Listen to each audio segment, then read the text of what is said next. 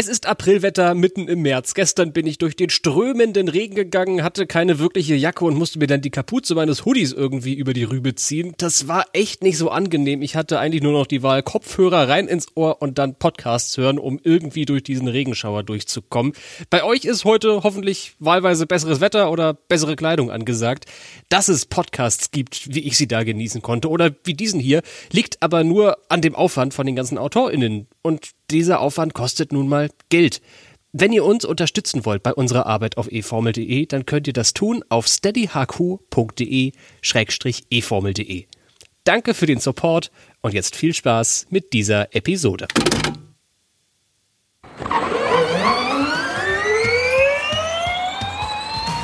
Grüße, Freunde des Rennsports, herzlich willkommen im E-Pod von eFormel.de, dem Insider-Podcast aus der Welt des elektrischen Motorsports. Sechs Rennen, fünf verschiedene Sieger und ein historischer Dreifacherfolg für Jaguar. Unsere Geschichten vom Sao Paulo E-Prix. Wie der Lauf in Brasilien zur Windschattenschlacht wurde, besprechen wir in dieser Episode. Außerdem geht es um die Aufholjagd von Porsche, die Pechsträhne von Maserati und die Verletzungsgefahr bei Unfällen mit dem Gen 3 Auto. Mein Name ist Tobi Blum. Viel Spaß beim Hören.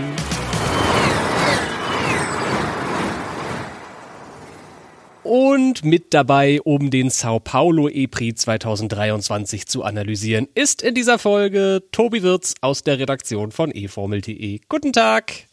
Hallöchen. Na, wie hast du dein Rennwochenende so verbracht? Ja, sowieso ziemlich jedes Rennwochenende, wo ich nicht vor Ort bin, überwiegend auf dem Sofa mit Laptop und Fernseher vor Augen und ja, mhm. arbeitsreich wie immer, aber ich glaube, wem dir muss ich das an dieser Stelle nicht erzählen, Tobi, unser, unser Multitalent in der Redaktion. ja, weil Svenny König, andere Redakteurin von eFormel.de, freundlichen Gruß, äh, sich eine wohlverdiente Auszeit genommen hat, habe ich neben meinen normalen Verpflichtungen auch noch Svennys Verpflichtungen angenommen. Und Heide Witzka, bitte schätzt unsere Instagram-Story wert. Die gibt's noch als Highlight verlinkt. At eFormel.de heißen wir da auf der Plattform. Da habe ich Blut, Schweiß und vor allem Tränen reingegossen. das war echt richtig aufwendig, was Svenny da sonst immer leistet. Hut ab. Ist trotzdem ganz sehenswert gewesen. Ich bin ja überrascht, Tobi, dass du dein Rennen vom Fernseher schaust. Weil das mache ich nicht. Ich sitze am äh, Computer mit halt Computerbildschirm vor mir, also auf einem Schreibtischstuhl sitzend. Nee, tatsächlich ist bei mir während des Rennens in unseren Abläufen nicht, nicht ganz so viel zu tun, dass ich tatsächlich etwas bequemer auf dem Sofa sitzen kann. Bei mir geht's dann ja hauptsächlich zur Sache, wenn das Rennen sich dem Ende zuneigt oder genauer gesagt, sobald die Zielflagge fällt und dann die Ergebnisse, Ergebnisgrafiken und so weiter alle angefertigt werden müssen. Das ist hm. dann der Moment, wo es für mich richtig stressig wird. Dann gucken wir mal, wie stressig die Episode heute wird. Wir haben eine ganze Menge zu analysieren, Tobi. Deswegen lass uns keine Zeit verschwenden und einfach direkt reinstarten in die Analyse vom ersten Formel E-Rennen in Brasilien. Und wie üblich startet diese Analyse mit einem Kurzrückblick zum Rennen.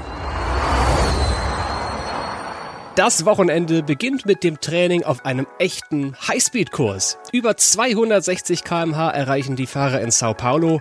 Rekord in der Formel E. Beim Start des Rennens werden Norman Nato und Edo Mortara nach guten Qualifyings in Unfälle verwickelt. Wenig später fallen dann auch Sascha Fenestras und der WM-Zweitplatzierte Jake Dennis aus. Zweimal muss das Safety Car auf die Strecke. An der Spitze will währenddessen niemand anführen. Die Fahrer um Polesitter van Dorn winken einander durch. Alle wollen im Windschatten von ihren Rivalen Strom sparen. Einfach nur kurios. Irgendwann erhöhen Nick Cassidy, Mitch Evans und Antonio Felix da Costa dann doch das Tempo und setzen sich von ihren Kontrahenten ab. Der von Platz 10 gestartete Bird pflügt sich zugleich sehr effizient durch das Feld. Durch einen Fahrfehler fällt Felix da Costa aus dem Führungskampf. Stattdessen schließt Bird zu den Spitzenreitern auf. Trotz einiger Angriffe muss er sich aber mit Platz 3 begnügen. Und in Runde 32 fährt Evans dann an Cassidy vorbei. Das entscheidende Überholmanöver zum Sieg. Auf dem Podium stehen somit drei Fahrzeuge von Jaguar, die in der WM-Wertung ordentlich Boden gut machen. Im Klassement führen nach beeindruckenden Aufholjagden aber immer noch Wehrlein bzw. Porsche. Die Lokalmatadoren Di Grassi und Sette Camara schaffen es nur auf die Plätze 13 und 16. Die deutschen Günther und Lotterer punkten auf Rang 11 und 12 ebenfalls nicht. Puh, das war ein Rennen, bei dem, und das titelte auch unser Kollege von Motorsport Magazin, bei dem Motorsport ad absurdum geführt wurde. Keiner wollte so wirklich führen in diesem EPRI in Sao Paulo. Ich denke, das ist das erste Thema, das wir hier in unserem Podcast mal aufräumen und aufklären müssen. Warum war das so? Wieso wollte niemand in Sao Paulo eigentlich den ersten Platz innehaben? Ja, ich will nicht sagen, wir haben es kommen sehen, aber wir haben es kommen sehen. ja. ja. tatsächlich ist das so. Der Windschatten bei den Gen 3 Boliden ist einfach ein Vielfaches größer als zuvor in der Gen 2-Ära. Dazu kommt noch, dass auf diesen sehr, sehr langen Graden, wie wir sie in Kapstadt hatten, wie wir sie jetzt auch in Sao Paulo hatten, ja, sehr, sehr viel Energie im Windschatten eingespart werden kann. Und ja, dann hat man dann den Fall, ich erinnere mich mal an Formel 1 Qualifying in Monza, ja, wo das ähnlich ablief, ja, wo keiner der Fahrer vorne sein wollte, der für die anderen die Löcher in den Wind reißt. Und das liegt in meinen Augen absolut am Streckendesign. Ja, das ist, es ist nicht unmöglich, auf dieser Strecke zu, zu fahren. Ich meine, es gibt ja auch diverse Möglichkeiten zum Rekuperieren der Energie. Das hatten wir ja auch schon als Thema in der Vorschau. Aber der Luftwiderstand der Boliden ist halt tatsächlich so bedeutsam, so wichtig, dass sich die Fahrt im Windschatten einfach extrem lohnt. Und ja, ich nehme es jetzt mal einfach vorweg. In den ersten 14 Runden hat Stoffel van Dorne zwölf Runden geführt. Von diesen zwölf Runden sind, glaube ich, sechs Runden hinterm Safety Car gewesen. Also de facto hat er sechs Runden tatsächlich nur vorne gelegen und hatte dann zwischenzeitlich mehr als zwei Prozent weniger als die Fahrer, die einfach nur hinter ihm gefahren sind. Und das ist in der Formel E einfach ein riesig großer Unterschied. Das ist echt verrückt, ne? Van Dorn hat ja selbst nach dem Rennen auch gesagt, er hat einfach zu viel geführt. Und auch wenn das nur diese sechs Runden waren, das war zu viel. Und dann hat er den Preis dafür ganz am Ende gezahlt. Platz fünf und Platz sechs war das Ergebnis für DS. Das ist vernünftig, aber nicht herausragend. Und eine andere kuriose Szene, die sich dadurch ergeben hat, dass niemand anführen wollte, war ja auch, als Cassidy da in einer Kurve von Platz drei auf Platz eins vorstürmte und gleichzeitig seinen Ingenieur Robert Zettler am Teamfunk beruhigte, keine Sorge, ich mache nix, ich fahre nur an einem vorbei, um gleich in den Attack-Mode zu fahren. Und das machte er dann auch und viel wenig später wieder hinter seine Rivalen zurück.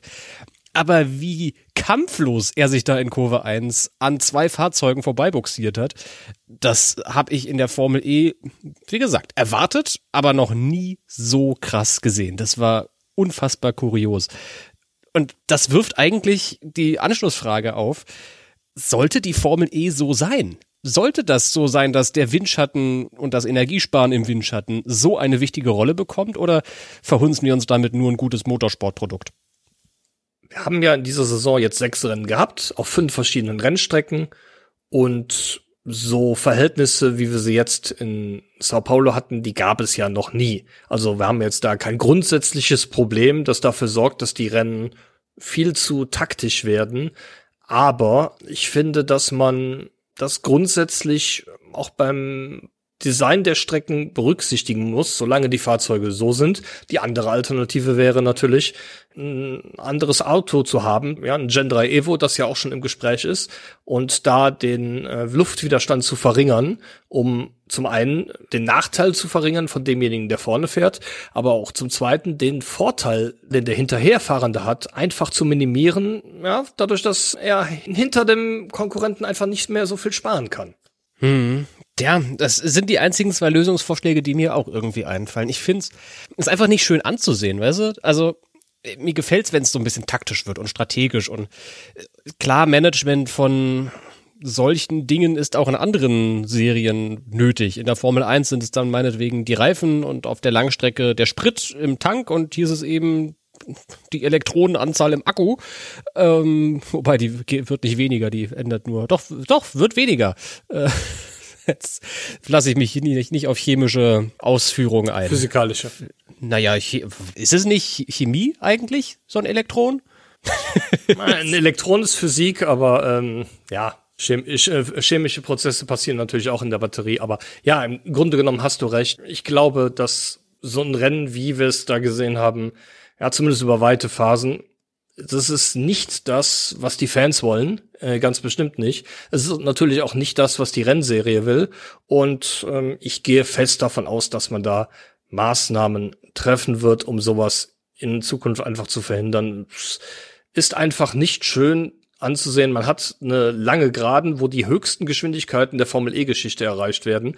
Aber auf der Hälfte der Geraden, also quasi mitten auf dem geradeausstück nehmen die Fahrer den Fuß vom Strompedal, um ja langsamer zu werden und die Konkurrenten vorbeizulassen, damit ähm, die dann den Nachteil haben. Das ist, äh, ich fand's grenzwertig. Ich fand's auch unrund. Irgendwie, ich meine, ich hätte fast schon früher mit so einer Diskussion gerechnet, die wir jetzt führen, denn um hier noch den letzten Aspekt versprochen reinzubringen, das gab es ja schon mal diese Befürchtung, dass es so eine Windschattenschlacht wird, nämlich in Valencia vor einigen Jahren. 2021 hat auch jeder gesagt, oh Gott, also schön, wir fahren in Valencia, da testen wir immer. Da war dann Corona-bedingt einmal ein EPRI-Wochenende und vorher haben alle gesagt, die Geraden sind hier zu lang oder die Vollstrompassagen. Keiner will das Rennen anführen.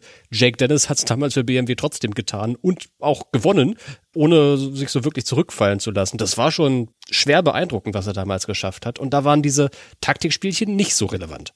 Ja gut, Jack Dennis hatte damals, muss man zugeben, aber auch Dusel, weil hinter ihm Norman Nato, nämlich Alex Lynn, abgeschossen hat ähm, und dadurch auf einmal zwei Sekunden Vorsprung hatte. Sonst denke ich, wäre das auch etwas anders ausgegangen. Aber ja, ja. Ne, die gleiche Diskussion hatten wir damals in Valencia auch schon. Es hat sich damals aus verschiedenen Gründen nicht bestätigt. Das war ja ein Doubleheader. Im ersten Rennen hat es ja geregnet. Im, im zweiten Rennen war es dann äh, so, dass Jack Dennis tatsächlich dann Start-Zielsieg eingefahren hat. Aber, wie wir eben schon angesprochen haben, der Windschatteneffekt ist halt im Gen 3 Auto nochmal deutlich größer als im Gen 2. Ja, und da kommt dann auch noch dazu, dass die Strecke in Sao Paulo eben noch mehr in diese Charakteristik ging, extrem lange Geraden. Und ähm, ja, dann ist das die logische Folge, fürchte ich. Das heißt, wir lernen daraus künftig bitte entweder ein Gen 3 Evo mit weniger Fläche im Wind oder Strecken mit kürzeren Graden und mehr Kurven, damit man weniger Windschattenbedarf hat bei so einem Rennen. Nicht Auf wahr? jeden Fall. Okay, gut. Dann können wir das immerhin mal ein bisschen konstruktiv festhalten und müssen jetzt aber, irgendwann hat nämlich Jaguar dann ja doch noch das Tempo angezogen, noch über diesen Dreifachsieg sprechen. Das ist die zweite große Geschichte meiner Meinung nach aus dem Wochenende. Alle drei Fahrzeuge auf dem Podium von einem Konstrukteur. Das gab's erst zweimal vorher in der Formel E. Ich dachte erst, gab es nur einmal vorher. Das war nämlich Mercedes, als in Berlin De Vries gewonnen hat vor Mortara im Kunden Venturi Mercedes und seinem Werksteamkollegen Van Dorn.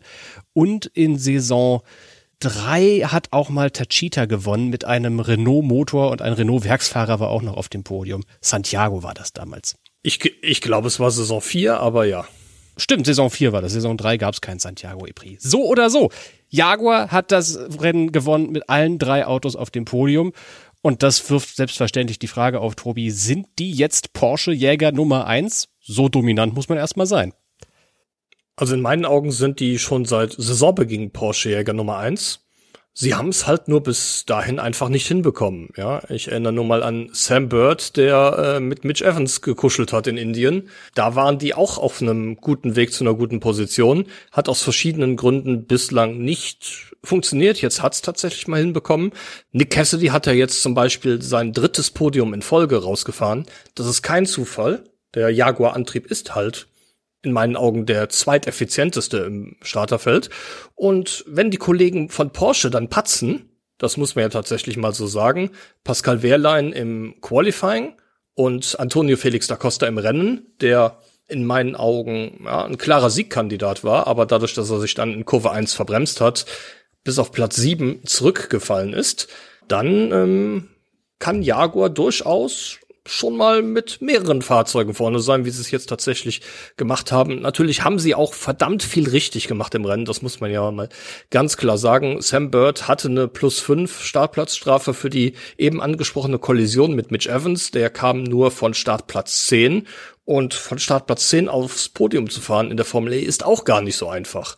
Und ähm, insbesondere Bird hat mich doch sehr, sehr positiv überrascht mit seiner Leistung, die er gefahren hat Er ist nämlich derjenige gewesen, der sich sehr, sehr lange sehr zurückgehalten hat und um Position 7, 8 rum geblieben ist, immer Windschatten hatte, immer Energie gespart hat und die Energie dann am Ende genutzt hat, um zumindest an die Top 2 aufzuschließen.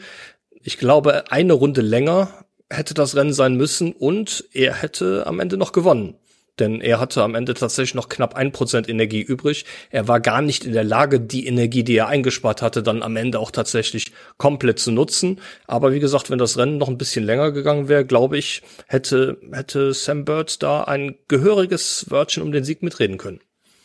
Zufrieden ist er selbstverständlich trotzdem mit Position 3. Das ist das erste Mal, dass er so wirklich, ich möchte nicht sagen Glück auf seiner Seite hatte. Das fehlte ihm zuletzt auf jeden Fall. Aber dieses Ergebnis von Bird war vor allem Talent und vor allem Können.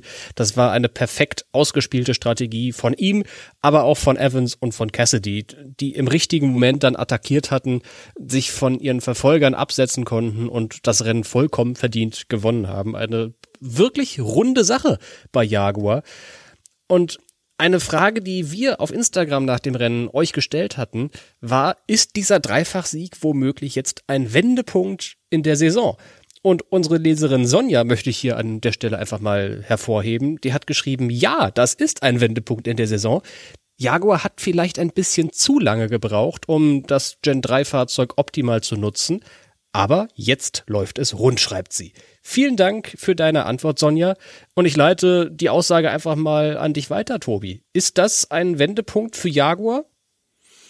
Ähm, es ist ein Wendepunkt, was die Situation in der Meisterschaft angeht, ganz bestimmt. Denn ja, bislang aus verschiedenen Gründen haben sie noch nicht die Performance im Rennen abgerufen, die drin gewesen wäre, sind mit 42 Punkten nach Sao Paulo gereist und haben in Sao Paulo tatsächlich noch mal 41 Punkte draufgelegt. Das muss man ja auch mal klar so darstellen. Das sind äh, fast so viele Punkte wie in der gesamten bisherigen Saison, haben einen riesengroßen Sprung in der Teamwertung gemacht. Und ja, definitiv sind die Jaguar-Piloten auch bei den kommenden Rennen Siegkandidaten und damit auch Mitfavoriten auf den Titelgewinn. Das ist mir ein bisschen zu hoch gegriffen, muss ich aber sagen. Also. Findest du? Ja, weil ich nicht glaube, dass Jaguar aus eigener Kraft gewinnen kann. Das ist jetzt natürlich, konterkariert natürlich alles, was wir gerade gelernt haben über den Dreifachsieg von, von den Autos. Auch Sebastian Buemi, der vierte Jaguar im Bunde, hat ein richtig effizientes Rennen hingelegt, nachdem er einen frühen Unfall hatte. Aber ich glaube, dass Jaguar zwingend Probleme bei Porsche braucht, um Rennen zu gewinnen wenn Porsche keine Probleme gehabt hätte, wenn Wehrlein, wir kommen gleich nochmal zu Porsche, aber wenn Wehrlein weiter vorn gestartet wäre oder Felix da Costa seinen Fahrfehler nicht gebaut hätte, hätte Jaguar nicht gewonnen. Und deswegen würde ich sagen, ist Jaguar nicht unbedingt, die spielen schon die zweite Geige, finde ich, in der Meisterschaft. Und ich würde sie ja, deswegen definitiv. nicht als, als Meisterschaftskandidaten bezeichnen. Findest du nicht? Nee. Wie viele, Meister, wie viele Meisterschaftskandidaten gibt's denn deiner Meinung nach? Nur zwei? Wehrlein und Felix da Costa? Bei den Teams würde ich sagen, gibt es nur Porsche, ja. Bei den okay. Fahrern könnte ich mir vorstellen, also das ist jetzt natürlich zerschmetternd, nach sechs Rennen zu sagen, Porsche gewinnt die Meisterschaft, auf jeden Fall. Was anderes kann ich mir nicht vorstellen. Ich lasse mich gern vom Gegenteil überzeugen, denn dann wird's ja spannend. Bei den Fahrern könnte ich mir vorstellen, dass einer der Jaguar-Jungs vorn mitmischen wird, weil ein Fahrer kann immer Pech haben, aber ich lehne mich mal aus dem Fenster und sage, bei den Teams sehe ich momentan keinen Grund, warum Porsche nicht die Meisterschaft gewinnt. Okay. Interessant. Was auch eine passende Überleitung ist zum nächsten Team. Denn wir müssen über Porsche reden nach diesem Rennen. Allen voran über den tragischen Helden Antonio Felix da Costa. Der hat so lange im Führungskampf mitgemischt und dann diesen einen Fehler in Kurve 1 gebaut, den wir gerade eben schon angesprochen haben im Jaguar-Kapitel. Warum, Tobi, war dieser Fahrfehler für Felix da Costa in Sao Paulo so schmerzhaft? Ja, es hängt damit zusammen, dass er die Schikane auslassen musste und die Regeln besagen, dass Fahrer, die die Schikane nicht durchfahren können, in der Auslaufzone einmal komplett zum Stillstand kommen müssen, bevor sie weiterfahren dürfen. Ansonsten gibt's eine Zeitstrafe. Das haben ja nicht alle Fahrer gemacht. Ich kann mich erinnern, Max Günther und auch äh, Daniel Ticktum haben eine 5 Sekunden Zeitstrafe bekommen für genau dieses Vergehen, nämlich nicht angehalten zu haben. Das heißt, Antonio Felix da Costa hatte keine andere Wahl, als tatsächlich stehen zu bleiben. Und ja, statt auf Position zwei liegt er dann auf einmal auf Position sieben, weil er durch das Anhalten etwa dreieinhalb Sekunden verloren hat. Und damit war er de facto raus aus dem Sieg. Er hat dann ja, noch das Bestmögliche draus gemacht, hat alle unmittelbaren Konkurrenten, die vor ihm lagen, überholt und ist am Ende dann noch Vierter geworden, ja, aber um den Sieg konnte er aufgrund des Fehlers dann nicht mehr kämpfen. Wäre natürlich eine super eine super Geschichte gewesen, ja, nach dem schlechten Saisonstart, den er hatte, dann jetzt den zweiten Sieg in Folge. Ich denke, der Knoten bei Antonio Felix da Costa ist auf jeden Fall in Kapstadt geplatzt und von dem werden wir, denke ich, jetzt noch weitere gute Rennen sehen können. Ich denke wohl auch. Das war nämlich genau auch die Zeit, die ich so geschätzt hätte, die ein neuer Fahrer benötigt, um sich bei einem neuen Arbeitgeber einzufinden. Und in Kapstadt hat's gut funktioniert, in Sao Paulo hat's auch gut funktioniert. Ich bin überzeugt, Felix da Costa hätte wahrscheinlich gewonnen, wenn er diesen Fahrfehler nicht ge gebaut hätte. So ist Platz vier das Beste, was er da irgendwie rausholen konnte. Sein Teamkollege, der deutsche Pascal Wehrlein, dürfte ebenfalls ziemlich zufrieden auf sein Rennen blicken aber mit dem Qualifying hadern. Warum hat es in Sao Paulo nicht zu einem Sieg von Wehrlein gereicht? Ja, wie in Kapstadt, ähm, eigenes Verschulden. Und es hing natürlich auch mit Kapstadt zusammen. Zum einen ist es ja so, dass er mit einer Startplatzstrafe nach Brasilien gereist ist. Er musste sta drei Startplätze nach hinten. Aber wir hatten das Thema eben schon. Sam Bird hat es auch mit einer Plus 5 geschafft, aufs Podium zu fahren. Das war bei Wähler nicht drin, weil er nämlich die Mauer geküsst hat im Qualifying. Und damit wurde er nur Achter in seiner Gruppe und mit der Strafversetzung war es dann tatsächlich nur Startplatz 18 ähm, hat sich im Rennen ziemlich gut nach vorne gearbeitet. Elf Positionen nach vorne, das äh, sind die meisten Positionen, die ein Fahrer in Sao Paulo gewinnen konnte. Äh, kann an dieser Stelle und möchte an dieser Stelle auch gerne auf meinen Statistikartikel verweisen, der heute, heute Vormittag erschienen ist, ähm, wo ich da auch nochmal drauf eingehe, welche Fahrer wie viele Positionen im Rennen gewonnen und verloren haben. Aber tatsächlich hat er oh, gute Leistung gezeigt, sich gut nach vorne gearbeitet, und ist am Ende noch auf Platz 7 gekommen, was ziemlich wichtig ist, weil es sind sechs Punkte in der Meisterschaft, die er mit nach Hause nimmt und die dafür sorgen, dass er auch weiterhin in einer komfortablen Position liegt, insbesondere da sein unmittelbarer oder engster Konkurrent um den Kampf in der Meisterschaft ja schon wieder etwas im Pesch war und ähm, keine Punkte mit nach Hause genommen hat. Jake Dennis WM-Zweiter ist nach einer Kollision mit Dan Ticktem ausgeschieden und damit konnte Pascal Wehrlein seinen Vorsprung in der Weltmeisterschaft sogar noch vergrößern. Was willst du mehr, oder? Also, ja.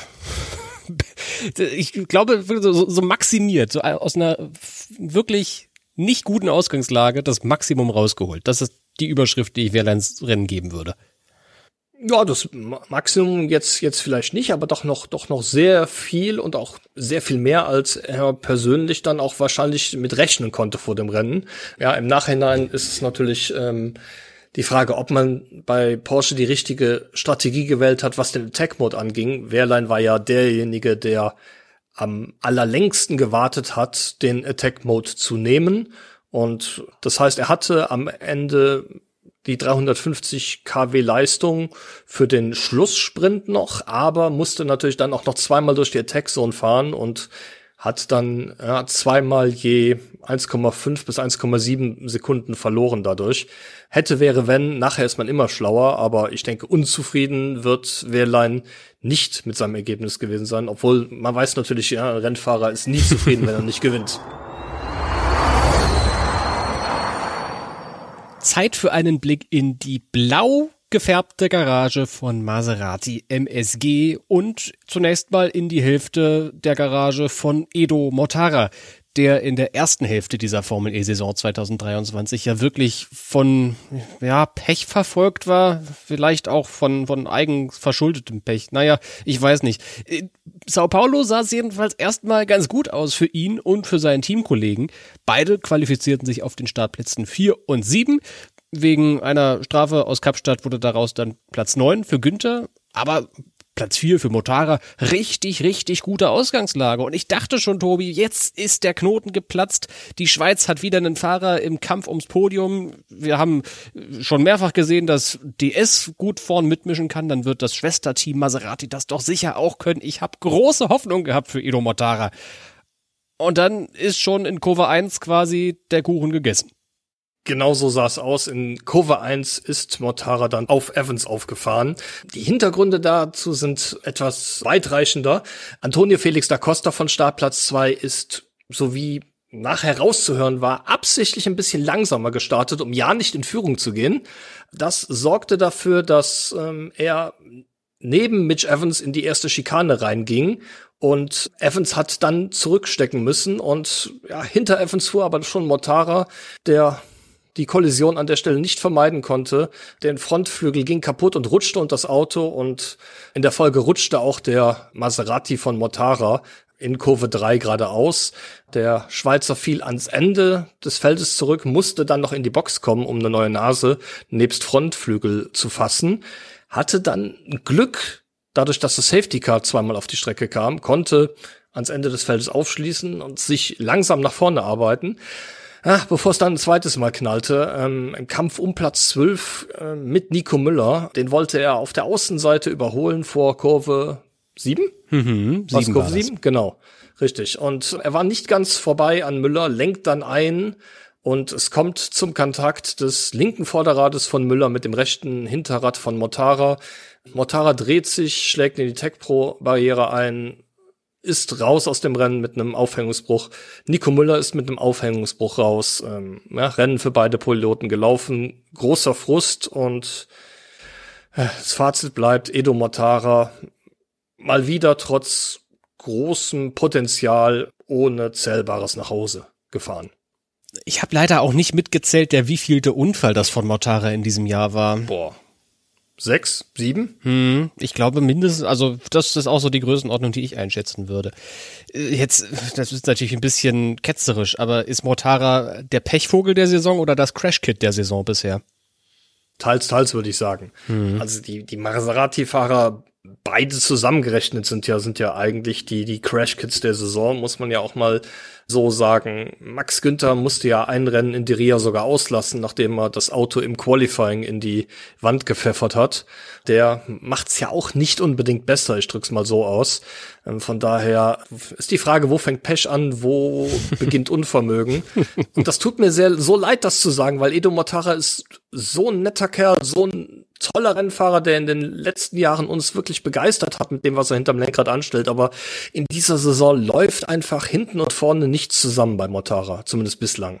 Tja, und auch Günther, den du gerade ansprichst, gutes Stichwort eigentlich. Auch der hatte ja einen Unfall wenn auch nicht einen, der vor allem ihn betroffen hat, sondern seinen Unfallgegner Sebastian Buemi. Das ging alles schon in der Startrunde eigentlich los. Da hat Günther nämlich, oder vielmehr in der zweiten Runde, das ist wieder so der Unterschied zwischen, was ist jetzt Runde, also offiziell war die Startrunde Runde null, weil die die Ziellinie da nicht überquert hatten. So oder so, bei der zweiten Vorbeifahrt an Kurve 1.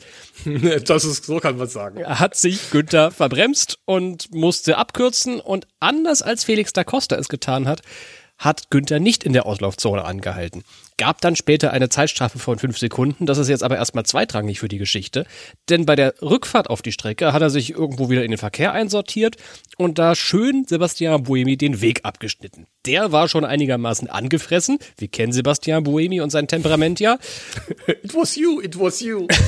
und dann fuhren die beiden auf den nächsten Kurvenkomplex zu. Kurve 4, 5 und 6. Und da kommt es dann üblicherweise zum Ziehharmonika-Effekt. Ein Fahrer bremst, der nächste fährt hinten drauf und der nächste fährt auch noch hinten drauf und wirklich hinten drauf, drauf, drauf gefahren ist dann Buemi eben bei Günther. Und ich möchte jetzt noch mal ganz kurz über diesen Zwischenfall reden da mit dir. Das war ja richtig gruselig, wie der Buemi hinten am Fahrzeug von Günther aufgestiegen ist, weil mich das so doll an den Freins-Zwischenfall in Mexiko erinnert hat. Ja, genau. Und es war ja auch tatsächlich, also ähnlich war eine Rechts-Links-Rechts-Schikane. Boemi ist mit dem linken Vorderrad auf das rechte Hinterrad von Max Günther aufgefahren.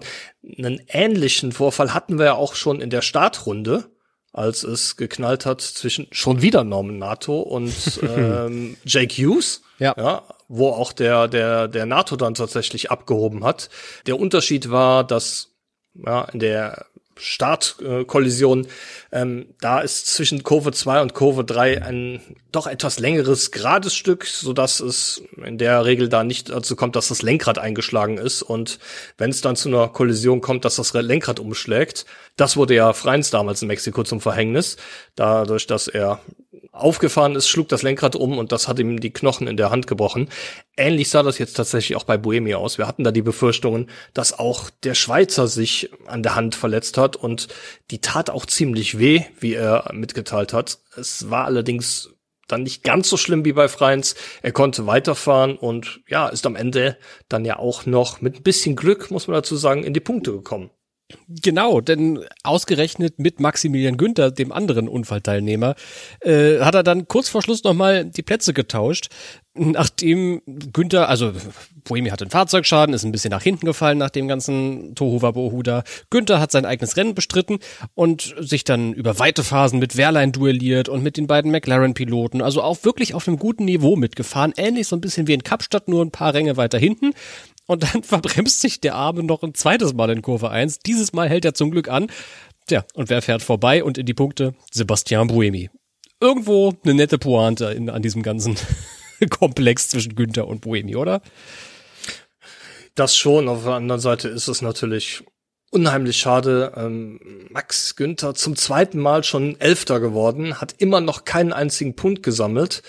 Das ist schon enttäuschend, insbesondere wenn man sich mal zurückerinnert, ich bin im Dezember in Valencia gewesen und da ist Max Günther Kreise um die Konkurrenz gefahren. Da war er mit Abstand der kompetitivste, ja, der, der schnellste, hat, glaube ich, fünf von den sieben Sessions, die gefahren wurden, hat er gewonnen. Und ja, jetzt nach sechs Rennen, nach ja, mehr als einem Drittel der Saison, steht er noch bei null Punkten. Und das kann einfach nicht zufriedenstellend sein, weder für Günther, der ja ein sehr erfolgshungriger Fahrer ist, sondern natürlich auch für das Team, das sehr, sehr erfolgsverwöhnt aus der Vergangenheit ist. Venturi ja, ist Vize-Weltmeister gewesen, hat mit Edo Matara in den letzten beiden Saisons die Positionen zwei und drei der Fahrerwertung belegt. Und ja, jetzt läuft tatsächlich überhaupt nicht zusammen. Die gehen jetzt nach dem, nach dem sechsten Rennen, äh, gehen sie auf Platz 10 in der Teamwertung in den, ins zweite Saisondrittel rein, ja, haben nur drei Punkte geholt, die, die Edo Matara bislang gesammelt hat. Und ja, das, ich glaube, die Zufriedenheit in Monaco ist auch sehr überschaubar. Stoffel van Dorn, den haben wir vorhin ja schon angesprochen. Der war mit Platz 6 im Rennen mehr oder weniger unscheinbar, muss ich sagen, aber hat immerhin die Bonuspunkte für die Pole Position mitgenommen das erste Ausrufezeichen von ihm in dieser Saison, wohlgemerkt von ihm, dem amtierenden Champion. Tobi, ist Van Dorn jetzt wieder zurück in seiner meisterlichen Form aus dem letzten Jahr? Oh, ich würde sagen, davon muss man an dieser Stelle ausgehen. Ähm, jetzt, wie du schon angesprochen hast, das Rennergebnis spricht eher nicht dafür, aber ich glaube, das haben wir jetzt auch schon drei oder viermal behandelt. Er hat halt darunter gelitten, dass er doch relativ viele Führungsrunden gesammelt hat und Deshalb ist er im Rennen definitiv unter Wert geschlagen worden. Er hatte große Anlaufschwierigkeiten dieser Saison und es hat tatsächlich ein paar Rennen gedauert, aber nun ist er tatsächlich auf dem Niveau seines Teamkollegen Jean-Henri Verne. Der ist zwar im Rennen mit einem besseren Ergebnis davon gekommen, aber was die Performance angeht, glaube ich, hat ihm Stoffel van Dorn nicht im Nichts nachgestanden und hätte er mal früher seine Konkurrenten vorbeigelassen und ja, wäre in den Windschatten gegangen, dann wäre auch am Ende mehr, mehr drin gewesen. Der hat ja tatsächlich am ähm, Rennende viel verloren, weil er Energie sparen musste und konnte da insbesondere gegen die Jaguar betriebenen Fahrzeuge und auch gegen seinen Teamkollegen nichts ausrichten, äh, nichts ausrichten, hat die quasi kampflos vorbeigelassen. Kann zusammenfassen, ist ein richtig gutes Rennen von Van Dorn gewesen, ein richtig gutes Rennwochenende sogar. Vielleicht war es das erste richtig gute Rennen für ihn in der gesamten Saison. Für einen Sieg hat's einfach nicht gereicht, hätte es wahrscheinlich auch nicht, aber das ist ja eigentlich auch klar. Tja, Ich finde immer noch, ist ein absurder Satz. Der hat zu viele Führungsrunden gesammelt, deswegen hat er nicht gewonnen. Das ist also, naja, sorgt für Kopfschütteln. Aber äh, wieso, das haben wir ja vorhin schon erklärt. Die Performance-Kurve zeigt nach oben bei Van Dorn. Das finde ich ist einfach schön zu sehen, freut mich für ihn und ist auch irgendwie eine nette Geschichte, dass der amtierende Champion auch noch irgendwie beweist, dass er Rennauto fahren kann. Also, hat sich ja schon fast Sorgen gemacht, was mit dem Van Dorn los ist in den ersten Rennen dieser Saison. Die andere große Geschichte des Sao Paulo E-Prix ist wohl, dass der WM-Zweite, Jake Dennis, abermals ohne Punkte geblieben ist. Du hast es vorhin kurz angeschnitten schon. Da gab es einen Zwischenfall mit Dan Ticktem, dem talentiertesten Fahrer im Grid. Zumindest laut eigener Aussage. da gab es vor einem Jahr ein Interview, das müsst ihr dazu wissen, wo er das gesagt hat. Das wurde dann natürlich ein bisschen äh, extra raus. Das war so, so ein Halbsatz, aber der wird natürlich zu Recht auf die Waagschale gelegt. Von dem großen Talent von Dan Ticktem haben wir ehrlich gesagt relativ wenig gesehen, Tobi, jetzt in Sao Paulo als er da in Kurve 1 von Runde 14 heranstürmte und Dennis ins Heck geschossen ist. Was ist da denn passiert? Das ist eine sehr gute Frage. Also, ähm, ja, wenn man es positiv sehen will, hat er tatsächlich in einer Kurve fünf Gegner überholt. Aber ähm, ja, er selber hat gesagt, er wollte nur einen anderen Rivalen überholen und hat sich dann auf dem Asphalt verschätzt, der abseits der Ideallinie wenig Grip bot.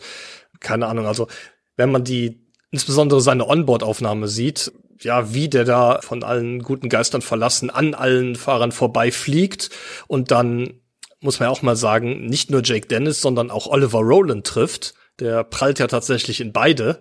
Damit ja, das Rennen von Dennis dann auch direkt beendet. Ich weiß es nicht. Andere Leute würden sagen, da ging ihm zuerst das Talent und dann der Platz aus, aber kann man, kann man sonst nicht viel sagen. Hat auch vollkommen zu Recht äh, dafür eine Strafe bekommen und zwei Strafpunkte. Ich habe es schon vorweggenommen. Ergebnis des Unfalls war allerdings, dass die Hinterradaufhängung bei Jake Dennis rechts gebrochen war. Vielleicht auch sogar die Antriebswelle an der Stelle. Und das wäre sogar fast noch Pascal Wehrlein zum Verhängnis geworden, denn es war auch ein Thema, das wir, das wir immer wieder hatten. An der Hinterachse gibt's nur eine Notbremse aber verzögert wird dann normalerweise äh, mit dem Antriebsstrang. Wenn jetzt allerdings die Antriebswelle oder der Antrieb kaputt ist, äh, hat man da keine Verzögerung mehr. Und das Einzige, was Dennis machen konnte, war verhindern, Pascal Wehrlein hinten drauf zu fahren und zur Seite auszuweichen. Er ist dann nicht nach links, sondern nach rechts ausgewichen auf die Innenbahn und ist Wehrlein dann in die Seite reingefahren. Der hatte dann auch, das hat man bei RAN gesehen, und hat er, glaube ich, da beschrieben, einen sehr, sehr stark beschädigten Unterboden infolgedessen. Aber er konnte im Gegensatz zu Jake Dennis weiterfahren. Jake Dennis damit jetzt drei Rennen in Folge ohne Punkte. Aber, und da muss man dann mal sehen, wie gut er in den ersten drei Rennen gewesen ist, mit einem Sieg und zwei zweiten Plätzen. Er ist immer noch WM-Zweiter. Und das, obwohl er, wie gesagt, dreimal jetzt gar nicht gepunktet hat und in den drei Rennen Nick Cassidy beispielsweise dreimal auf dem Podium gestanden hat. Mhm. Reicht so gerade noch, um einen Punkt Vorsprung vor dem Envision-Piloten zu haben. Auf der anderen Seite hätte, wäre, wenn, für Dennis wäre sehr, sehr viel mehr drin gewesen. Und ich denke, mit ein bisschen mehr Glück hätte er den Meisterschaftskampf ja, doch deutlich enger gestalten können, als das aktuell der Fall ist. Ja, weil, weil auch Werlein ja in den letzten Rennen nicht so wirklich herausragend gut gepunktet hat. Also immerhin hat er gepunktet, Werlan hat seine Führung vor Dennis ausgebaut, ja, aber nur in Anführungszeichen ein vierter Platz in Indien. Ich sage nur, weil er auf den, bei den ersten drei Rennen auf dem Podium stand und zweimal davon als Sieger. Dann null Punkte zuletzt in Kapstadt, jetzt sechs Punkte gesammelt in Brasilien.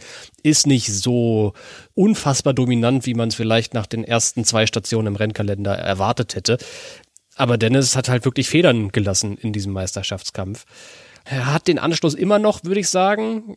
Trotzdem sieht's längst nicht mehr nach diesem Kopf-an-Kopf-Rennen in der Fahrerwertung aus, das wir nach den, sagen wir mal, ersten drei Rennen der Saison befürchtet hatten. Nach sechs Rennen ist es da jetzt schon ein bisschen bunter durchmischt, wenngleich die Reihenfolge der ersten zwei immer noch gleich ist. Aber in Berlin könnte es zum ersten Mal seit einiger Zeit so sein, dass ein Fahrer, der nicht Jake Dennis oder Pascal Wehrlein heißt, die WM-Führung übernimmt. Also es wird wieder spannend in der Formel E. Und nun haben wir quasi jedes Team einzeln analysiert. Unser Fazit zum Sao Paulo EPRI ziehen wir gleich selbstverständlich auch noch. Erst einmal richten wir aber einen Blick durch. Tobis Teleskop. Yes, ja. Ab geht die wilde Reise. Hier kommt die E-Pod-Serie mit den besten Nebengeschichten aus der Formel E. Heute werfe ich mit dem Teleskop einmal einen Blick nach Sao Paulo, das mag an dieser Stelle nicht überraschen, aber ähm, wir haben es eben schon kurz thematisiert. Der amtierende Champion Stoffel van Dorn hat die insgesamt dritte Pole Position für das Penske-Team geholt. Die beiden anderen Poles des Teams, das seit Saison 1 an den Start geht, erzielte Jerome D'Ambrosio in Saison 2. In Punta del Este und Mexico City konnte sich der Belgier den ersten Startplatz sichern. Das war allerdings schon im Jahr 2016. 90 Rennen vergingen seitdem und so lange musste Penske auf eine weitere Pole Position warten. Interessant finde ich dabei, alle Pole Position des Teams wurden von belgischen Fahrern erzielt. Stimmt. Und es gab und es gab nur zwei belgische Fahrer in der Formel E. Also das ist ja ist schon äh, witzige Anekdote. Ähm, Penske wurde übrigens damit zum dritten Team, das mit einem DS-Antrieb eine Pole Position erzielte. Hm. Weißt du denn noch die anderen beiden? Virgin und Tachita. Richtig. Das kriege ich noch hin. Alle drei Teams, die, Pens die DS ausstattete, ja. Ach, freut mich ja für Jay Penske. Ne? Wir haben so viel über den geschimpft und dass er seinen Laden nicht zusammen hat. Gut, es ist auch ehrlich gesagt nicht mehr so wirklich sein Laden, dieses DS Penske-Team. Das ist schon größtenteils französisch. Es sind eigentlich alles nur DS-Leute, die die letzten Jahre auch schon Tachida geleitet haben. Und Jay Penske sitzt halt cool mit seiner Sonnenbrille in der Boxengasse herum. ähm, aber es freut mich für ihn. Hat lange auf diesen Erfolg gewartet, den er jetzt endlich bekommt. Definitiv. Und es ist ja auch nicht so, dass ich das äh, unbedingt angedeutet hatte vor dieser Saison. Ne? Also das muss natürlich auch zusammenwachsen und da müssen die, die Abläufe stimmen und die Prozesse. Und ähm, ja, ich denke, da wird auf Teamseiten viel gearbeitet worden sein, dass man auf den Status kommt, den man da jetzt hat. Und jetzt fängt man dann an, die äh, Lorbeeren zu ernten. Viel im Simulator gesessen. Äh, mit Gruß an Stoffel van Dorn. Ne? sein, sein Funkspruch. Eins meiner kleinen Highlights an diesem Rennwochenende war Van Dorns Funkspruch nach dem Qualifying, nach der Pole Position. Hat er gesagt, Mensch, vielleicht sollten wir doch noch ein bisschen mehr im Simulator fahren. natürlich voller Ironie, weil er vor dem Rennen wohl sein Team kritisierte dafür, dass er so viel im Simulator sitzt und das alles nichts bringt. Es keinen Unterschied macht, ob er jetzt vier Tage da verbringt oder nur zweieinhalb. Tja, und dann fährt er auf die Pole Position und sagt am Anfang, ja, vielleicht hattet ihr doch recht, vielleicht sollten wir doch ein bisschen öfter im Simulator fahren. Fand ich einfach einen schönen Moment. So, und jetzt will ich noch einen Sieger und einen Verlierer vom Wochenende von dir hören, Tobi. Das ist hier klassisch und traditionell bei uns im E-Pod am Ende jeder Rennanalyse. Ich hätte gern was gehört von dir. Ja, Sieger. Wir haben den Namen auch schon ein paar Mal erwähnt ist für mich Nick Cassidy, ist jetzt in der WM Dritter, hat sein drittes Podium in Folge geholt. Ähm, richtig gute Leistung gezeigt und das ähm, im Kundenteam von Jaguar, der performt im Moment richtig gut und auch wenn wir am Anfang der Saison so ein bisschen die Befürchtung hatten, dass Sebastian Buemi jetzt äh, wieder auferstanden ist aus äh, aus der Versenkung. Aus seiner, aus seiner Versenkung, genau, und klarer Teamleader bei Envision war. Das sieht mittlerweile anders aus. Cassidy hat doch gezeigt, dass mit ihm definitiv zu rechnen sein wird und hatte siebenmal in der Formel E auf dem Podium gestanden, jetzt dieser Saison schon dreimal. Der ist für mich definitiv ein Sieger des Wochenendes. Ja, Verlierer des Wochenendes ähm, muss ich ein bisschen weiter ausholen. Das sind in meinen Augen die Formel E-Fans weltweit. Uh. Das Rennen war kein Augenschmaus, ja, auch wenn um es mit Eddie Mielkes Worten zu sagen, Schach auf vier Rädern oder Anlehnung an den Bahnradsport mit Stehversuchen ähm, gemacht wurden, das ist für die Fans einfach nicht das, was sie sehen wollen. Das kann ich mir beim besten Willen nicht vorstellen. Dazu kommt auch noch, das mag die Formel E-Fans jetzt im deutschsprachigen Bereich nicht so betreffen, aber ich habe ein großes Problem mit der Qualität der Kommentatoren im englischsprachigen Weltsignal. Ist ja schön und gut, dass man da mit Nicky Shields und Saunders CB zwei Leute sitzen hat, die das Publikum unterhalten können. Aber wenn dann die Rede vom Team Neo 999 Racing ist oder Jake Hughes, der Best Performing Rookie ever genannt wird, weiß ich nicht, verdrehe verdreh ich die Augen. Und äh, wenn ich dann allerdings von Saunders CB hören muss, dass Lucas Di Grassi zwar sein erstes Heimrennen in dieser Saison fährt, aber er zuvor ja schon Rennen in der Nähe von Sao Paulo gefahren hat und da gute Leistung gezeigt hat, zum Beispiel in Mexico City. Lieber Tobi, meine letzte Erdkundestunde war vor deiner Geburt, aber ich kann mich noch sehr gut dran erinnern, dass die Ostküste von Brasilien doch gar nicht so nah an Mexiko dran ist. Und ich hab's, ich hab's tatsächlich nachher mal untersucht. Was die Luftlinie angeht, ist Marrakesch näher an Sao Paulo als Mexico City. Boah.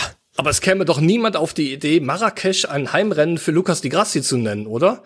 Sorry, ich weiß es nicht. Man mag sich auch im ähm, deutschen TV schon mal ein bisschen über den Kollegen Mielke, ja, die Nase rümpfen, der manchmal zu sehr in seinen Unterlagen beschäftigt ist, als auf das zu achten, was da im Fernsehen passiert oder auf der Rennstrecke.